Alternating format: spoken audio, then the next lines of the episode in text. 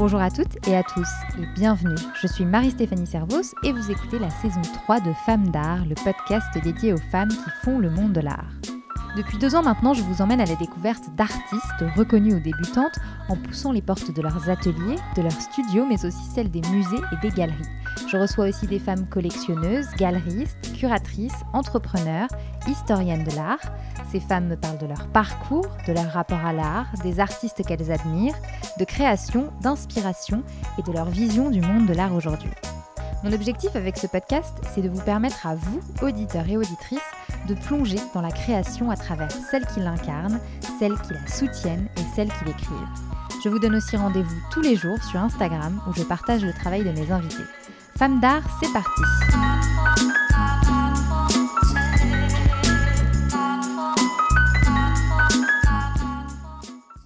Cette semaine, je reçois Charlotte Ketabi, la fondatrice de la galerie Ketabi Projects. Vous la connaissez peut-être déjà car je l'avais interviewée dans le numéro 0 du magazine Femmes d'Art paru en octobre dernier et que vous pouvez toujours lire sur le site internet www.femmes-d'art.com. Elle faisait la une du magazine aux côtés de dix autres galeristes qui incarnent pour moi la nouvelle génération. Non pas parce qu'elles sont jeunes ni parce que leur projet est jeune, mais bien parce qu'elles abordent ce métier avec un nouveau regard, imprégné des parcours de leurs aînés, mais aussi marqué par la volonté d'innover en proposant une offre différente. J'avais très envie de l'interviewer à nouveau en prenant davantage le temps, car je dois dire que je l'admire beaucoup. Elle sait exactement ce qu'elle veut depuis qu'elle est toute petite. Déjà, elle voulait être galeriste. Aujourd'hui, elle mène son entreprise avec des idées bien précises, dont celle de représenter des artistes qui la font vibrer uniquement. J'ai donc voulu en savoir plus sur son parcours, lui aussi impressionnant. Vous l'entendrez, elle a fait ses armes chez l'une des plus grandes galeristes françaises et internationales, Nathalie Obadia, que vous avez déjà entendue dans le podcast.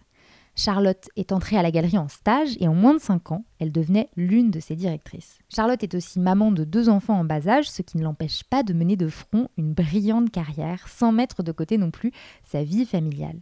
La preuve donc que tout est possible à celui ou celle qui désire ardemment. Dans cet épisode, j'ai questionné Charlotte sur tous ces sujets. Nous avons parlé du challenge que cela représente de monter sa propre galerie. Nous avons bien sûr parlé des artistes qu'elle représente, dont plusieurs femmes, Audrey Gutmann, qui est collagiste, et Inès Longevial, une artiste que l'on ne présente plus et qui cumule des centaines de milliers d'abonnés sur Instagram. Je le précise car vous l'entendrez, c'est un sujet dont nous parlons dans l'épisode. La façon dont le marché de l'art et les collectionneurs classiques accueillent un ou une galeriste qui s'est d'abord fait connaître du grand public et des réseaux sociaux avant d'être connu du monde de l'art. Bref, je ne vous en dis pas plus, le reste est dans l'épisode. Bonne écoute Bonjour Charlotte Ketabi. Bonjour, bonjour Marie-Stéphanie. Je suis ravie de te recevoir dans Femmes d'Art. Charlotte, euh, on se connaît déjà puisque euh, je t'avais interviewé pour euh, le numéro 0 du magazine qui est sorti en octobre dernier. mais j'avais très envie de te, de te, proposer de faire cet épisode pour qu'on puisse discuter un petit peu plus longuement de, de ton parcours et de Ketabi Project.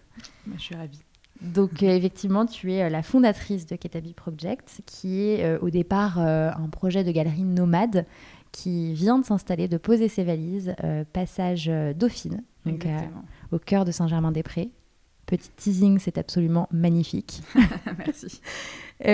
donc merci beaucoup de, de me recevoir ici. ma première question, c'est la question que je pose à toutes les personnes que je reçois dans le podcast. À quand remonte ton intérêt pour l'art? Euh, écoute, mon intérêt pour l'art remonte à très très très longtemps. Euh, j'ai toujours, euh, étant enfant, été, été comment dire, attirée par, par les talents créatifs que je n'ai absolument pas. sûrement pour ça d'ailleurs. Euh, et, déjà en, toute petite section de maternelle, alors ça paraît idiot, mais, mais c'est une histoire vraie, ma mère pourra le confirmer.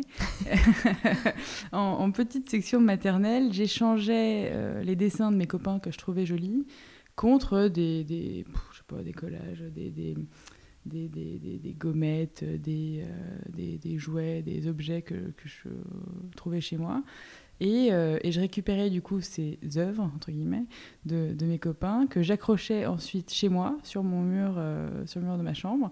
Et donc j'avais déjà une appétence en tout cas pour, pour une certaine pratique artistique. C'était ta galerie, quoi. C'était ma galerie, c'était ma galerie, et il y a même une vidéo de moi toute petite que ma mère a réussi à retrouver où j'invite où j'invite euh, mes parents à venir voir ma art gallery. c'est génial. où je présente les œuvres de mes, de mes camarades de classe qui, eux, arrivaient à colorier sans dépasser. les meilleurs. voilà, ou alors euh, avec, euh, avec les bonnes couleurs. Donc, du coup, c'est, c'est quelque chose qui m'a toujours, ouais, qui m'a toujours attirée. j'ai, j'ai une sœur très créative et, j'ai toujours beaucoup admiré son, son talent et, et son œil et, et, sa façon de faire. Et c'est, voilà, c'est un talent que je n'ai pas. Donc, du coup, euh, c'est ça remonte à toujours. On demande d'avoir cette vidéo en tout cas. Hein. Je sais pas comment s'appelle ta maman, mais euh, Madame Ketabi, si vous nous écoutez. Euh, donc c'était un petit peu les prémices finalement de, de, ton, de ta passion pour l'art, mais à, quel moment Alors ensuite, du coup, ça, j'ai grandi avec des parents qui sont pas collectionneurs, qui connaissaient honnêtement pas grand chose au marché de l'art, mais, euh, mais en tout cas, ma mère m'a beaucoup emmenée dans les musées, dans les fondations, euh, voir des expositions, euh, surtout quand on voyageait, parce qu'on voyageait pas mal. Et, je me rappelle notamment d'une expo qui m'a particulièrement marquée, c'était l'exposition d'ouverture de la Punta della Dogana de, de la collection Pinot à Venise. Je devais avoir pas, entre 12 et 14 ans. Euh, et, je me souviens très bien d'être arrivée euh, dans, ce, grand bâtiment et d'avoir vu euh, cette installation de, de Mauricio Cattelan où on voyait les, chevaux encastrés dans un mur. Et, moi qui faisais beaucoup d'équitation à l'époque, bon, j'avais été très marquée par, par, cette installation, par cette sculpture. Et je me suis dit, waouh, je me suis pris une espèce de claque dans la figure et, et je me suis dit, qu'est-ce que c'est que cet artiste, qu'est-ce que c'est que ça, c'est absolument génial. Euh, je me suis ensuite du coup renseignée sur le travail de cet artiste. Euh, qui m'a fascinée et j'ai découvert en fait euh, à ce moment-là le travail des galeries en me renseignant toute seule sur voilà comment est-ce qu'un artiste se retrouve euh, dans ce genre de fondation. Et c'est vraiment en faisant des recherches toute seule, euh, mais en partant toujours de cette sculpture euh, de, de, voilà, de, de, qui était là. Donc ça, c'est vraiment pour la, la, petite histoire. Et puis après, du coup, j'ai suivi, j'ai suivi voilà, mon instinct et, et, et je savais que je voulais absolument défendre, en tout, cas, le, travail de, des artistes, et mm. des artistes notamment de ma génération. Euh, tu, nous as raconté que tu échangeais euh, donc des dessins euh, de tes camarades contre des gommettes. Et non, la première fois qu'on s'est rencontrés, tu m'as dit aussi que tu avais été très influencé, entre guillemets, inspiré par ton papa pour ce qui était de l'aspect vente et plus, business? oui, j'ai un, un, papa entrepreneur, pas du tout, du tout dans le, dans le milieu de l'art. Lui, il vend des pistaches. Mais j'ai passé beaucoup de temps dans la voiture avec lui et, euh, et à l'époque il avait son téléphone dans la voiture et je l'écoutais euh, faire, son, faire son business, quoi, faire ses deals dans la voiture, vendre des tonnes de pistaches, 3 euh, tonnes pour la Californie, 2 tonnes pour la Chine, etc. etc. Et, et, et c'est quelque chose qui m'a vraiment alors je dirais pas passionné parce que bon les pistaches honnêtement j'en ai pas grand chose à faire mais mais euh, j'ai toujours été fascinée en tout cas par sa capacité à, vendre à négocier et, euh, et c'est quelque chose qui m'excite terriblement et qui euh, j'avoue aujourd'hui c'est c'est une des choses qui font que, que je me lève le matin et que, que, je me réjouis. J'adore vendre j'ai appris plus tard dans, dans mon dans mon parcours, j'ai appris euh, auprès de, je pense, la meilleure vendeuse d'œuvres d'art de Paris. Euh, On va en reparler. On va en reparler. Donc, à quel moment, finalement, tu t'es dit, j'ai envie de travailler dans l'art et peut-être même j'ai envie d'être euh, galeriste? Il n'y a pas vraiment eu un, moment ou un déclic, tu vois. Il y a eu cette, euh, y a eu cette expo, euh, cette expo à la, à la Fondation Pinot, comme je te disais. Euh, et, en fait, je savais que j'ai toujours voulu vendre, pour le coup, ça c'est sûr.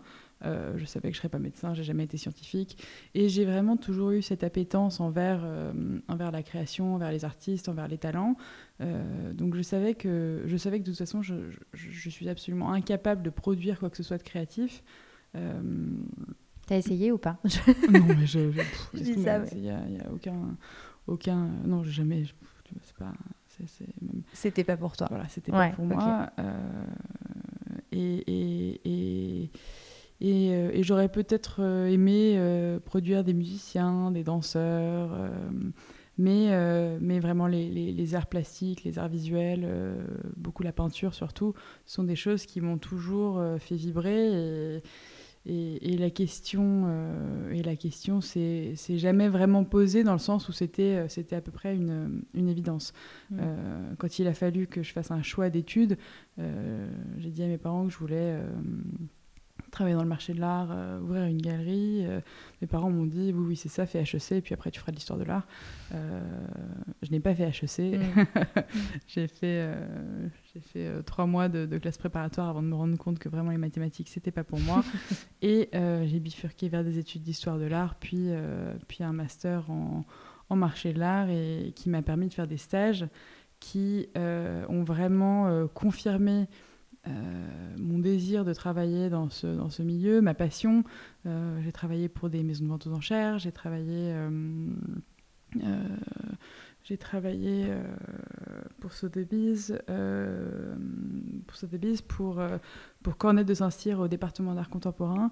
Et c'est ce stage-là, notamment avec Stéphane Coréard à l'époque, qui, qui, qui, qui montait les, les, ventes et qui, était, euh, qui dirigeait le département d'art contemporain, euh, j'ai énormément appris et, euh, et, je me suis vraiment bien amusée. Quoi. Donc finalement, en 2015, tu entres chez Nathalie Obadia, une des plus importantes galeristes parisiennes et même internationales, j'ai envie de dire. même comment ça s'est fait? Alors, je sortais tout juste de, la fin de mes études. Euh, je, je suis allée voir Nathalie Obadia car euh, je ne savais pas trop trop comment rentrer dans, ce milieu, dans le sens où euh, je ne savais pas dans quelle galerie postuler, je ne savais pas exactement quel job je voulais faire. Il y a tellement de métiers différents en fait dans une galerie que, que je ne savais pas par où commencer. Et et puis même, je me suis dit, comme tous mes stages, je les ai faits dans une maison de vente, est-ce qu'il ne faudrait pas que je commence dans une maison de vente pour ensuite vivre dans une galerie Et donc, euh, quelqu'un de ma famille m'a recommandé euh, Nathalie Obadia, m'a dit, écoute, va la voir, je la connais bien, euh, elle va te donner des conseils. Donc au mois de, juillet 2015, j'ai été, voir, j'ai été voir Nathalie, qui m'a reçu très gentiment dans son bureau et qui m'a expliqué en deux secondes euh, que en fait euh, les maisons de vente euh, non, que si je voulais apprendre c'était en galerie, si je voulais faire le travail de promotion des artistes c'était en galerie, et que si je voulais, elle me prenait en stage, et puis et puis que j'allais pouvoir commencer le lendemain ou sur le lendemain, enfin quelque chose comme ça, et, et que chez elle au moins j'allais apprendre, j'allais apprendre le métier, et puis on verrait ensuite. Donc je suis entrée chez Nathalie Obadia, j'ai commencé un stage. Euh, euh, j'ai commencé à la, fin de l'été euh, et, en tant qu'assistante de, assistante de galerie. et au bout de, au bout de, de quelques semaines de stage, j'ai fait part très innocemment de mon désir de, vendre des œuvres, ce qui aujourd'hui, euh, maintenant que je connais les, us et coutumes des galeries, paraît absolument euh, complètement dingue parce que, parce que les stagiaires ne vendent pas les œuvres dans les galeries. Et, euh, et, ma, naïveté et mon ignorance de ce qu'il fallait et ne fallait pas faire ont fait que j'ai montré à Nathalie mon envie et ma motivation et, elle m'a donné une chance et elle m'a dit écoutez voilà très bien euh, euh, vous allez partir représenter la galerie à Art-Luxembourg. Donc il y avait la foire de foire d'Art-Luxembourg. Trop bien. Euh, que, que moi j'étais absolument ravie mm. que la galerie faisait pour la première fois.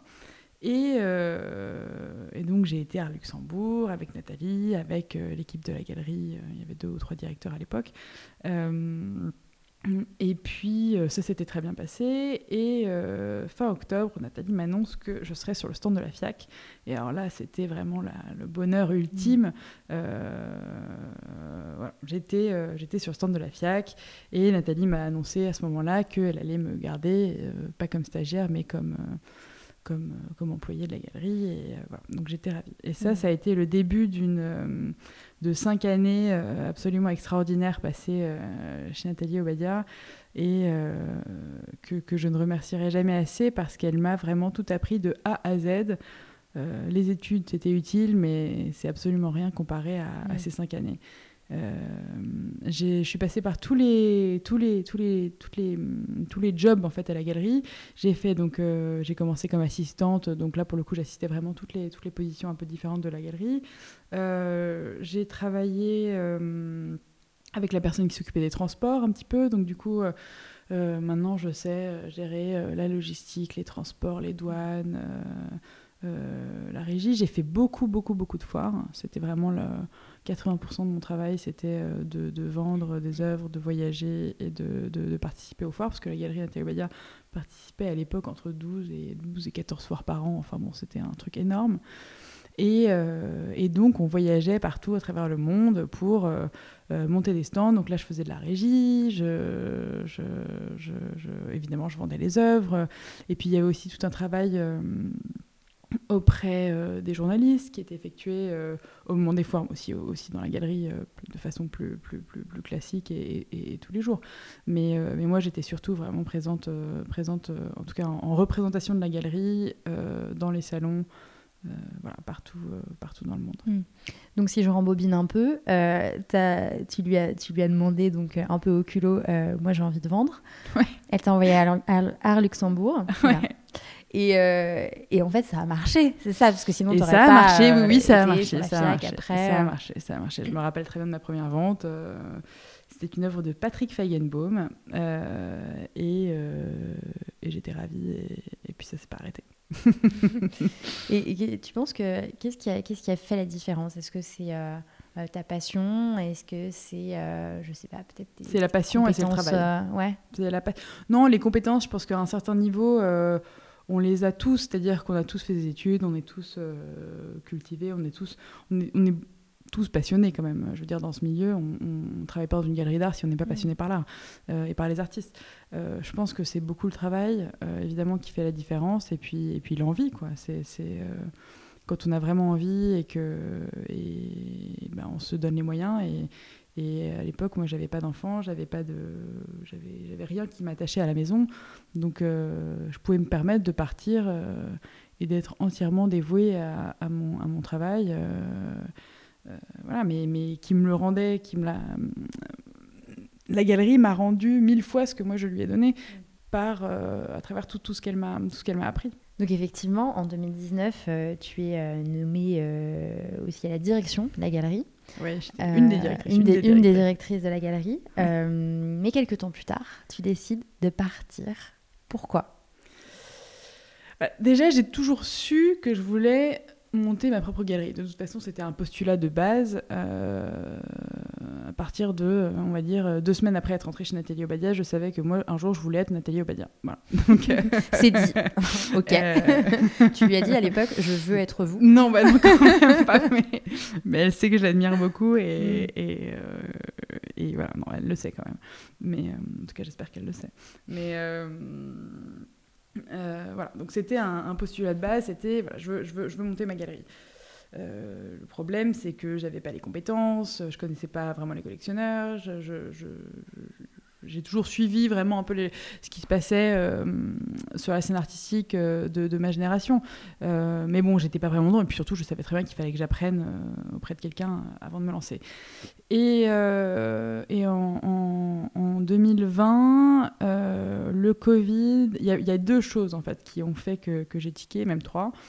Euh, la première chose, c'était que j'ai toujours eu entendu Nathalie dire qu'elle voulait ouvrir sa galerie avant ses 30 ans, et c'est, je sais pas pourquoi, c'est un truc qui m'est resté en tête, et je me suis dit pareil, il faut que je fasse avant mes 30 ans. Bon, ça va, j'ai pas encore 30 ans, donc, euh, c'est bon, j'ai coché la case.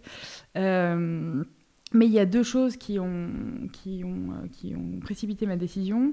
Euh, la première étant qu'en fin, toute fin 2019, j'ai eu une petite fille euh, qui a du coup bousculé mon emploi du temps et, je ne pouvais plus me permettre d'être de, en voyage 80% de mon temps déjà. donc du coup, ça remettait en cause évidemment, ma, mon poste à la galerie, et puis qu'est-ce que j'allais faire si je pouvais pas, si je pouvais pas voyager, autant en tout cas, ou en tout cas les, premiers mois, en tout cas, c'était pas possible. Donc, euh, donc voilà, donc ça, ça a mené à, plusieurs, euh, à plusieurs réflexions différentes. Et puis ensuite, on est tombé de toute façon sur le Covid. Donc en fait, je suis revenue, euh, j'ai eu ma fille, je suis revenue travailler même pas un mois à la galerie. tout début 2020 et on est parti à New York avec Nathalie pour l'Armory Show tout début mars 2020 et on est rentré avec un des derniers avions avant qu'ils ferment les frontières et que, tout se ferme. Et, euh, là, le, premier, le vrai confinement euh, m'a donné du temps, du temps pour réfléchir à qu'est-ce que je voulais faire, comment, pourquoi. Et c'est là que j'ai pris, euh, c'est là que j'ai pris ma décision. et je me suis dit, s'il y a bien un moment où il faut le faire, c'est maintenant. on va traverser une période de crise. Euh, alors certains, certains m'ont évidemment dit que j'étais complètement dingue de faire ça en pleine crise, euh, mais, mais je pense que c'était justement un, moment pour moi propice parce qu'il m'a permis de prendre mon temps. Euh, de faire les choses de faire les choses bien bon ce que j'avais pas prévu c'était c'était que, que, juste après avoir quitté la galerie trois jours après avoir quitté la galerie, euh, j'ai appris que j'attendais un deuxième bébé. Euh, mais c'est pas grave, on a, on a fait. Ah, un challenge en plus. Voilà, un challenge. C'est pas drôle. Un challenge en plus. Et, et, en fait, et en fait, du coup, le, le, le, Covid, pour moi, ça a été une, une chance parce que ça m'a permis de, voilà, de prendre mon temps de prendre mon temps pour euh, contacter les artistes, pour monter des expositions, pour... Euh, j'ai pas voulu tout de suite euh, montrer un roster de 15 ou 20 artistes comme certaines galeries, jeunes galeries peuvent le faire. Je trouve que c'est complètement, complètement débile dans le sens où je peux pas aujourd'hui, jeune galerie, euh, promouvoir clairement et intelligemment euh, le travail de 20 artistes différents en étant euh, deux à la galerie. C'est physiquement impossible. Mm. donc voilà, donc j'ai vraiment pris mon temps. J'ai monté la première exposition en janvier 2021.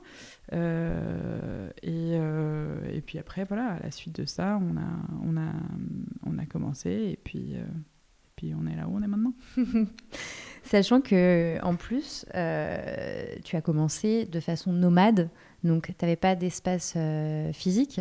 Au départ, c'était l'idée, euh, c'était l'idée que tu avais de vouloir faire une galerie nomade, ou tu pensais quand même avoir un lieu physique après? Alors, de toute façon, la, question était, enfin, il n'y avait pas vraiment de, question pour moi d'avoir un lieu physique puisque je n'avais pas de moyens. Donc, euh, j'ai ouvert la galerie sans. J'ai pas de, j'ai pas de backer, j'ai pas de, j'ai pas de banquier, j'ai pas de, j'ai pas de, j'ai personne qui, me soutenait. Donc, de toute façon, euh, pour ouvrir un espace, il faut avoir des sous. Et pour avoir des sous, il faut vendre des œuvres. Donc, euh, donc moi, j'ai commencé de façon nomade, donc en louant des espaces pour y faire, pour y monter des expositions, sans avoir de, de coûts fixes.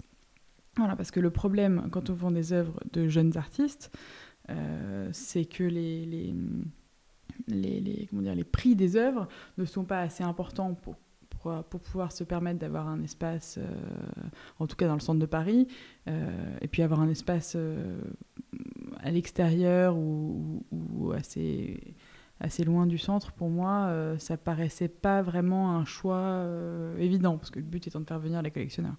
Donc, euh, donc, euh, donc voilà, donc j'ai ouvert de façon nomade, euh, j'ai ouvert de façon nomade, tout en me laissant l'opportunité de peut-être un jour ouvrir un espace. Et c'est une décision que j'ai prise cet été en, réfléchissant et en me disant voilà, maintenant il faut, il faut pouvoir montrer des artistes entre les expos.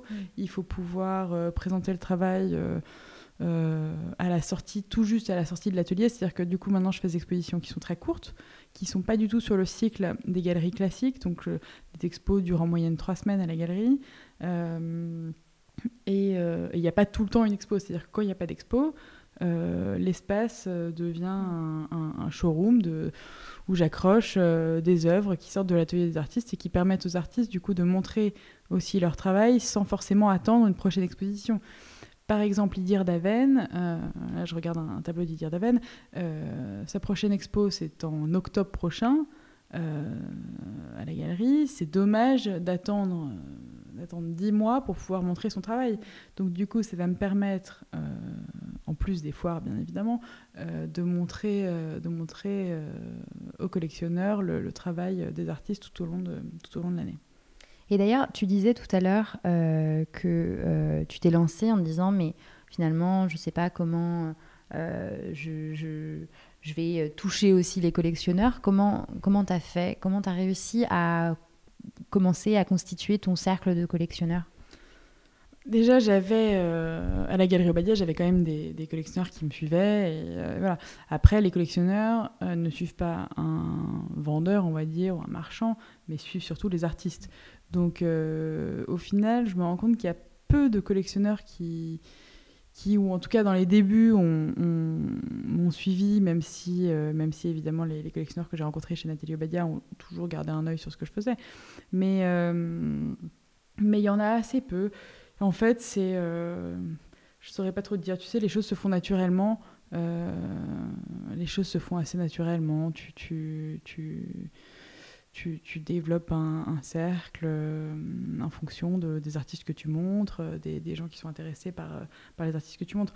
En revanche, ce que j'ai pu garder grâce à mon expérience chez Nathalie, c'était surtout les, conservateurs de musées, les directeurs de fondation, les conservateurs de l'information et les journalistes qui, eux, pour le coup, eux, pour le coup ont suivi tout de suite ce que j'ai fait.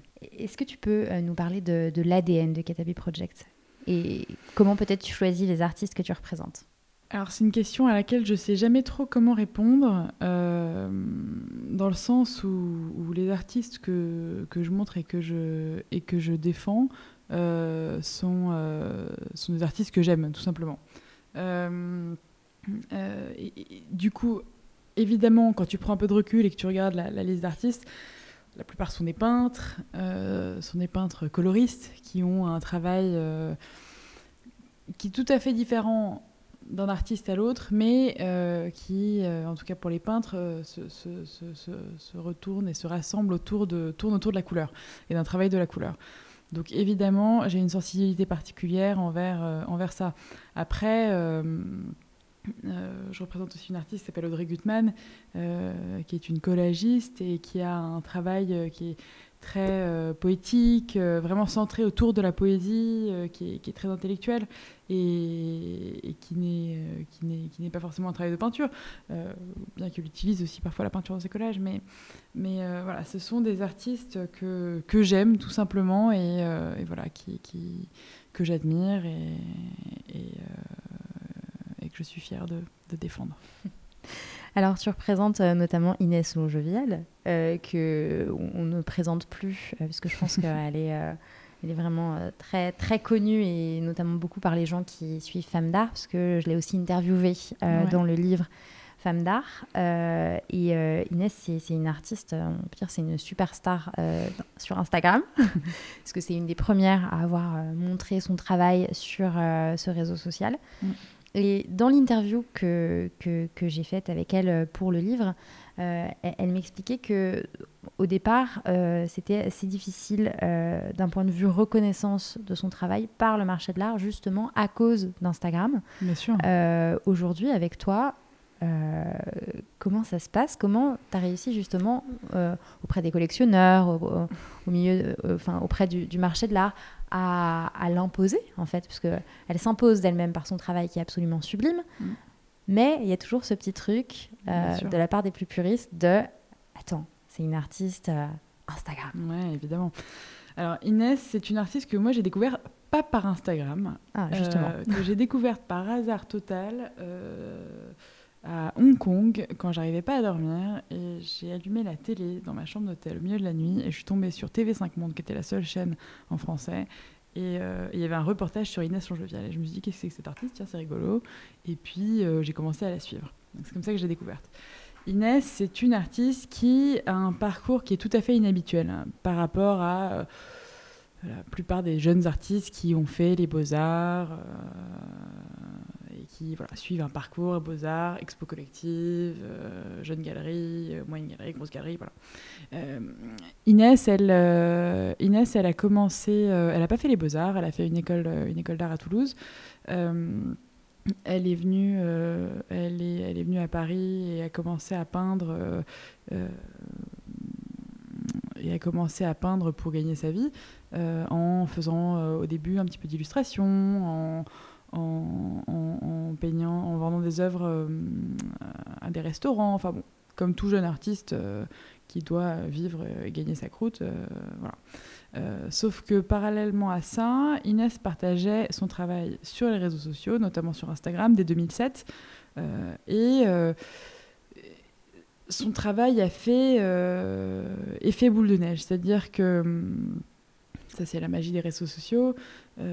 ça a plu, ça a plu, et plus ça plaît, plus c'est visible, plus c'est visible, plus c'est visible. Et puis voilà Ça fait qu'elle a développé une, une, une base de, de, de, de, très grand public qui la suit, qui sont pas forcément des collectionneurs, qui sont pas forcément même des amateurs d'art, qui sont juste des gens qui aiment, euh, qui aiment son travail et qui trouvent ça tout simplement très beau. Euh, c'est sûr que euh, Inès n'était pas, quand j'ai commencé à travailler avec elle, je lui ai dit d'ailleurs la première fois que je l'ai rencontrée, je lui ai dit écoute, voilà, ton problème entre guillemets, c'est que tu n'es pas dans le marché de l'art. Tu n'es pas connu des musées, des institutions, des journalistes spécialisés, des collectionneurs.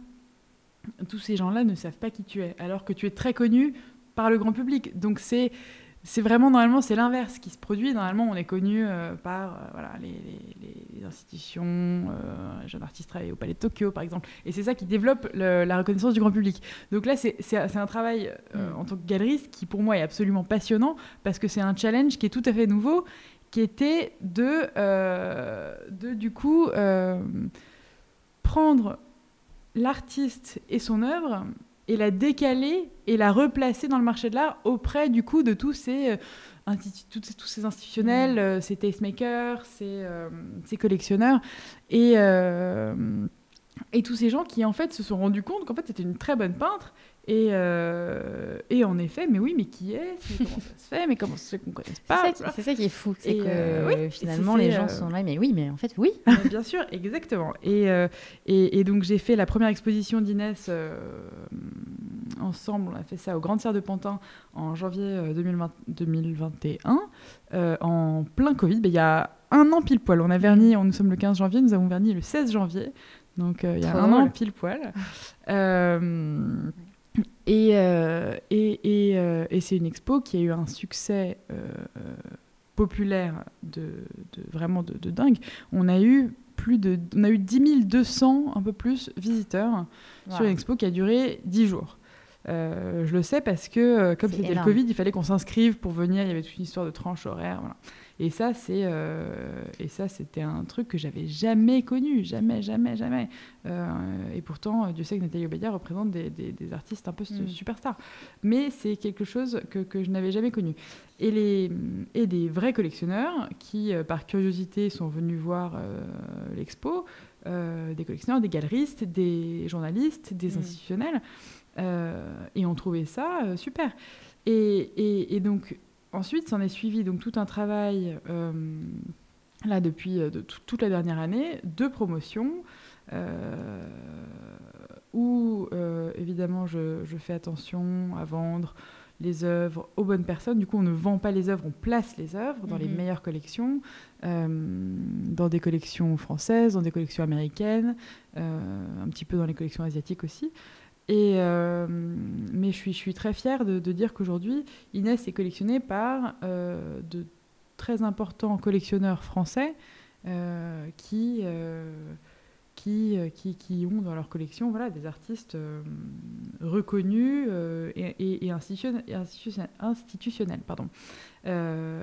et puis cette année, Inès va, bénéficier de d'une actualité vraiment importante dans le sens où euh, là en, avril elle va avoir donc une expo à la galerie qui sera qui s'appellera World on Paper, qui sera une exposition d'œuvres sur papier, Mmh. puisque je n'ai jamais montré le travail sur papier d'Inès, euh, et elle non plus d'ailleurs.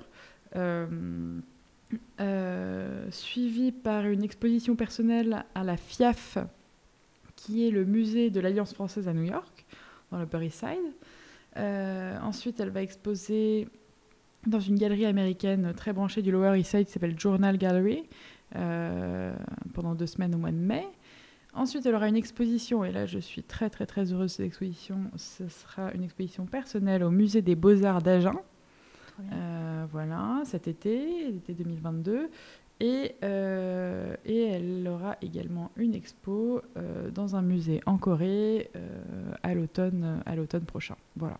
Et ensuite, enfin, une dernière exposition dans une galerie américaine également. Donc, au mois de Trop novembre bien. prochain. Donc, voilà. donc, donc, beaucoup d'actualités. Et on peut dire, en tout cas, que Inès, si elle était à l'époque connue du grand public et pas du marché de l'art, en tout cas aujourd'hui ce n'est plus le cas. Euh, elle est pleinement ancrée et, euh, et ce n'est que le début. Et, et je suis très très fière de, de l'accompagner et, et de, promouvoir son travail euh, au quotidien. Mais écoute, euh, trop hâte de découvrir toutes ces expos, du coup. Celles que je pourrais voir, du moins. Alors, tu l'as, on l'a compris, tu travailles beaucoup, du coup. Parce que Oui. c'est pas que de la passion, c'est du travail. c'est du travail. Euh, et, et tu l'as aussi dit, tu es maman de deux enfants en bas âge. Ouais. Euh, alors là, c'est la mère qui te pose la question. Comment tu fais pour gérer euh, ta vie de mère, et, enfin ta vie perso, quoi, et euh, ta vie euh, pro, avec ta vie project? Euh, tout est une question de choix, d'organisation et, euh, on va pas se le mentir, de, de moyens. Mettre les moyens dans une nounou, dans une. euh, mes enfants sont gardés à la maison euh, par une nounou en qui j'ai pleinement confiance euh, et qui est formidable. Et, et je ne vois pas beaucoup mes enfants, ça c'est sûr et certain. Donc, euh, bien évidemment, il y aura toujours euh, ceux qui seront très heureux de jeter la pierre euh, à la très mauvaise mère qui, qui, qui privilégie le travail avant les enfants. Mais c'est c'est tout, c'est- faux. Euh, tous les matins, je passe. euh, L'avantage des d'art, c'est que ça n'ouvre qu'à 11h. Mm. ce qui me permet tous les matins de passer deux heures avec mes enfants sans regarder mon téléphone, sans regarder mes mails. Euh, sans répondre, sans, sans, sans réfléchir à la galerie. Et, euh, et en fait, je passe deux heures formidables tous les matins. On s'amuse, on rigole, enfin bon, voilà, on joue.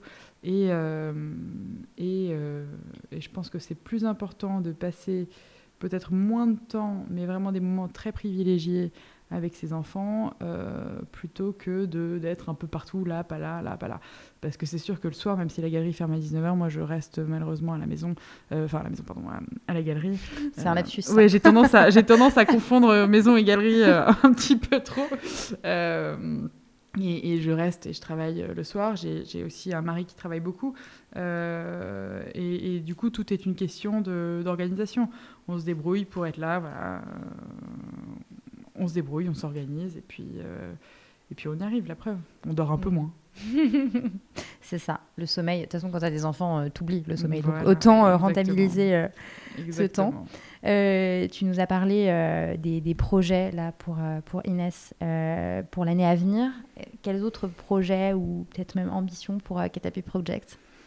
Écoute, Ketabi Projects, Ketabi Projects va s'ouvrir notamment sur le design, euh, en plus des artistes du coup que, nous représentons, euh, en, collaboration avec, euh, avec la galerie Paul Bourdet Fine Furniture, qui est un, qui est un marchand antiquaire spécialisé dans le mobilier français des années 80.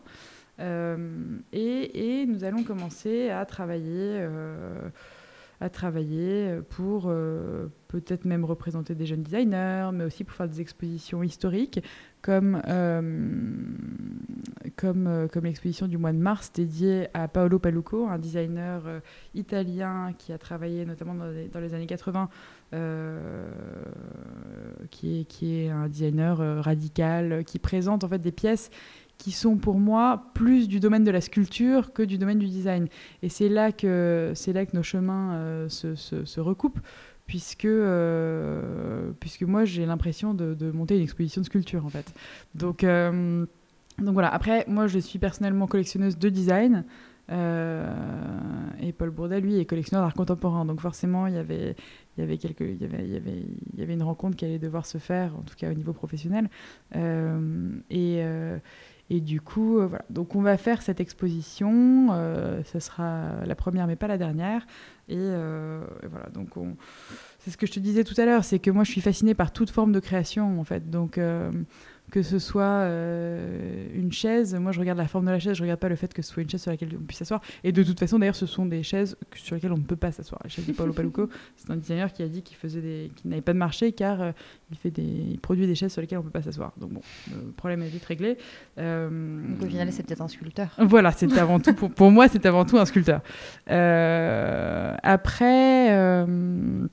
Après voilà, donc on fera des expositions euh, ensemble et puis on va continuer euh, à, montrer de nouveaux artistes et à, promouvoir euh, voilà, les artistes que, que l'on représente et puis on verra où, où, ça nous mène. Mais en tout cas déjà on s'est ancré dans ce nouvel espace mmh. qui qu'on a refait totalement et, et, on va déjà on va déjà faire quelques expos ici. Mais je me limite pas non plus à l'espace dans le sens où j'ai tellement adoré faire cette expo au, Grande Serre de mmh. Pantin que je suis toujours en, discussion avec, euh, avec des, des, très très grands espaces comme ça autour de Paris euh, pour, y, pour y monter des, des expos. Et j'ai une dernière question euh, que je pose à toutes les personnes que je reçois dans le podcast. Je pense que c'est pareil, tu as un peu répondu déjà, mais peut-être que tu auras d'autres choses à dire. et la question c'est qui sont les femmes du monde de l'art que tu admires, qui t'influencent, qui t'ont influencé? Il y a une question, il y a une réponse qui paraît évidemment évidente. Euh, c'est bien, bien sûr Nathalie Obadia qui m'a, tout appris, mais euh, euh, tu as un... Aujourd'hui, si je suis là, je fais quand même un métier malheureusement considéré, en tout cas comme étant un métier d'homme, ou en tout cas dominé par une partie assez masculine. Euh, mais je suis là aussi parce qu'il y a des femmes qui ont fait ce métier avant moi et qui ont, euh, et qui ont euh, pavé le chemin, comme des femmes comme Iliana Sonabund, comme Iris Claire, comme Nathalie, et qui, qui, sont des femmes que j'admire énormément, dont je trouve le parcours absolument exceptionnel. Quand tu regardes l'histoire d'Iris de, Claire, j'ai lu le, livre publié récemment avec le CPGA. Euh, et, l'histoire de Dilena Sonaben, c'est vraiment des, histoires de dingue, quoi. C'est des mm. femmes absolument extraordinaires. Après, tu as des femmes, bon, ce serait une réponse un peu bateau, mais c'est vrai, euh, des femmes comme Gertrude Stein, des femmes. Euh, puis après, évidemment, des artistes. Inès, qui a eu le courage de se lancer dans, dans ce marché. Inès Longevial, hein, qui, a, qui, a, eu le courage de se lancer dans ce marché dans lequel elle n'était pas parce que, euh, enfin bon, voilà, que je trouve euh, très très courageuse et, très talentueuse. Euh, Audrey Gutmann, qui, qui écrit, qui fait de la poésie, qui fait du collage, qui fait plein de choses. voilà, je l'admire énormément. et puis après, il y a aussi d'autres artistes, comme par exemple Laure Prouveau, qui a représenté la France à la Biennale de Venise et qui qui est absolument extraordinaire. tu as des artistes comme comme, euh, je sais pas, John Mitchell. Enfin voilà, moi je, je, je suis, euh, je suis absolument admirative de, de toutes ces femmes et, et, euh, et, je suis très heureuse de, de, en tout cas, les suivre. Voilà. Mais écoute, merci beaucoup Charlotte d'avoir partagé tout ça avec nous.